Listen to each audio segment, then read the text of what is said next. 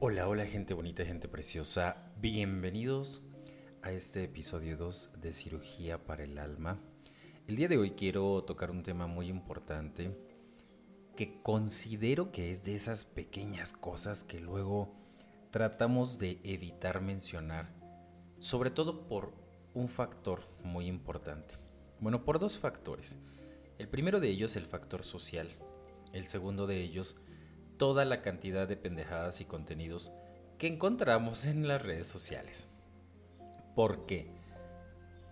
Porque si ustedes se dan cuenta, hay un montonal de terapeutas, de psicólogos, de coachings de vida y cuanta madre a vida y por haber, incluyéndome a mí, pero hay muchos que mm, se la pasan subiendo este tipo de consejito pendejo de tú puedes, tú puedes salir adelante, eh, si no te quiere y no te valora la chingada, este, tienes la capacidad de lograrlo, o, eso de 10 consejos para dejar a, para olvidar a tu ex, pendejadillas de ese tipo.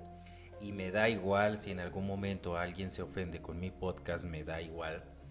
Em, pero bueno, nos encontramos mucho contenido en donde vemos que todos nos invitan a sanar y creen que podemos hacerlo de un día para otro.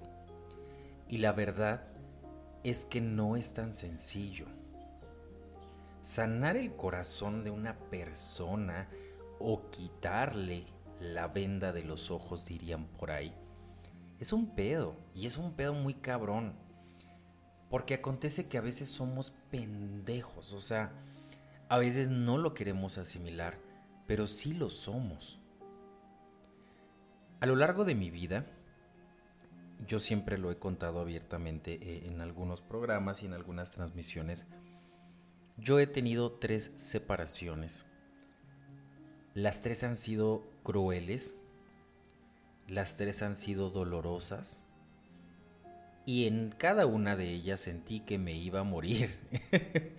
Incluso en cada una de ellas o en alguna de ellas intenté colgarme, en alguna de ellas intenté desvivirme, diría yo por ahí.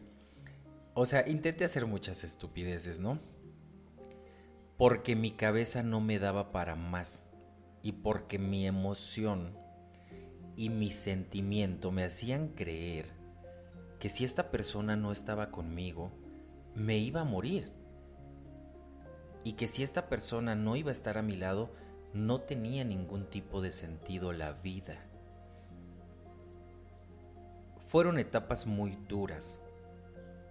Fueron etapas muy duras, muy complejas, en las que me tocó con estas tres personas evidentemente vivir cosas importantes, pero también le agradezco a la vida que se hayan largado a la fregada, que se hayan ido a la chingada, porque de Víctor, de David y quizás incluso de, alguna otra persona cual no quisiera mencionar su nombre, le agradezco a la vida que se hayan ido lejos de mi vida emocional.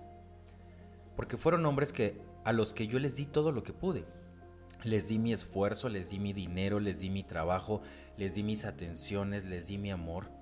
Y a lo mejor sí fui un hijo de la fregada porque yo tengo un carácter de la chingada. Soy muy grosero, soy muy enérgico, soy muy hiriente pero porque a veces digo, no manches cabrón, estoy dando todos los esfuerzos de mi vida por ti y tú me mientes, me ocultas cosas, me eres infiel, me quieres ver la cara de pendejo, porque me ha pasado. Es muy difícil y a lo mejor mucha gente va a decir, bueno, pero pues es que tú eres gay y entre el mundo gay eh, la promiscuidad está a la vuelta de la esquina, pero eso es mentira. En el mundo heterosexual la promiscuidad es la misma que en el mundo homosexual. La verdad es que no existe ninguna diferencia. Que nos hagamos pendejos es otra cosa. Pero la verdad es que el engaño, la mentira y la traición existe de ambas partes, ¿no?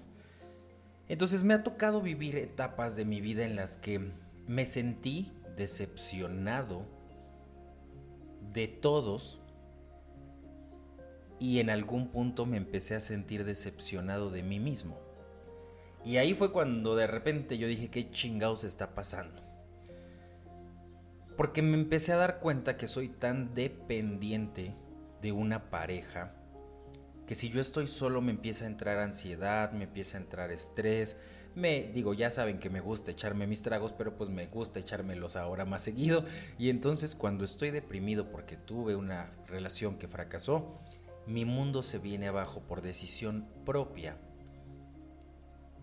Pero también a, lo que voy con esto es al simple hecho de que ningún podcast, ningún video, ningún ritual, ningún psicólogo, psiquiatra o terapeuta de internet te va a sanar el alma en un minuto. Porque a final de cuentas tú decides con quién quieres estar. Y tal vez hoy estoy agradecido de que esos hombres ya se fueron a la chingada. Bendito sea el universo que me los quitó del camino. Pero también en su momento yo decidí estar ahí y es válido. Es válido que tú decidas, ¿sabes qué? A mis amigos no les cae bien mi pareja, a mis papás no les cae bien mi pareja, a la gente de mi trabajo no le cae bien mi pareja, pero es mi pareja. Es el hombre o es la mujer o es el ser humano que yo elegí para mí.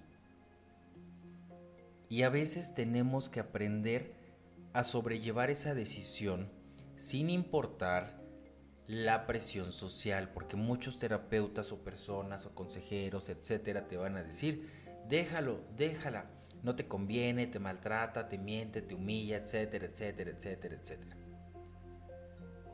Pero a veces a nosotros nos hace bien, o a veces ni siquiera es el momento para que nos vayamos de esa relación porque no tenemos la capacidad emocional y la fortaleza para salir de ahí. Y habrá quienes simple y sencillamente se quieren aferrar y tenemos que aprender a respetar. Tú quieres estar con este cabrón, a mí no me parece, a mí no me agrada, no considero que sea bueno para ti, pero si a ti te hace bien, voy a tener que aceptar tu decisión. Y es a lo que quiero llegar con el tema de se vale elegir estar mal. Se vale que tú elijas una pareja que a lo mejor se salga de un estándar social. Sea hombre, sea mujer, esté soltero, esté casado, esté viudo, esté divorciado. No estoy incitando a que seas una persona promiscua, porque luego no vaya a ser que me estén fregando, ¿no? Solamente te estoy invitando a que no te sientas mal de elegir mal. Porque a veces sentimos que elegimos mal a nuestra pareja por cómo nos ven nuestros amigos. O sea, por ejemplo, decir, ay, es que no puedo presentar a mi novio porque está bien feo. ¿Qué van a decir mis tíos?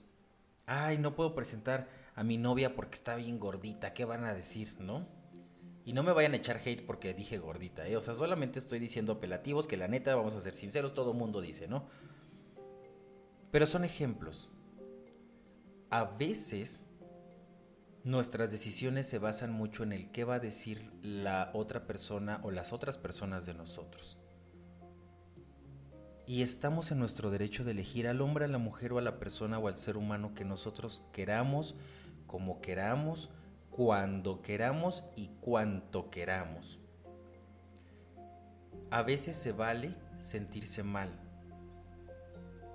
Y si tú consideras que no estás en un momento preparado o preparada para terminar esa relación o esa circunstancia, que te pesa, que te duele o que te lastima, entonces no te apresures. No tomes la decisión de finalizar algo solo para quedar bien con los demás. A veces nos aferramos a personas que muy en el fondo nos hacen bien, aunque exteriormente o aunque a los ojos de los demás no. Pero también a veces hay que reconocer que nos aferramos a personas que nos destrozan la vida. Sin embargo, saldrás en el momento en el que tu corazón, tu cabeza y tu alma se sientan listos. No antes, no después. Cuando tú consideres que es el momento y un día te levantes y digas, ya estoy bien chingona, ya estoy bien chingón, en ese momento será. Mientras tanto, no te apresures. Todo a su tiempo. Te mando un fuerte abrazo.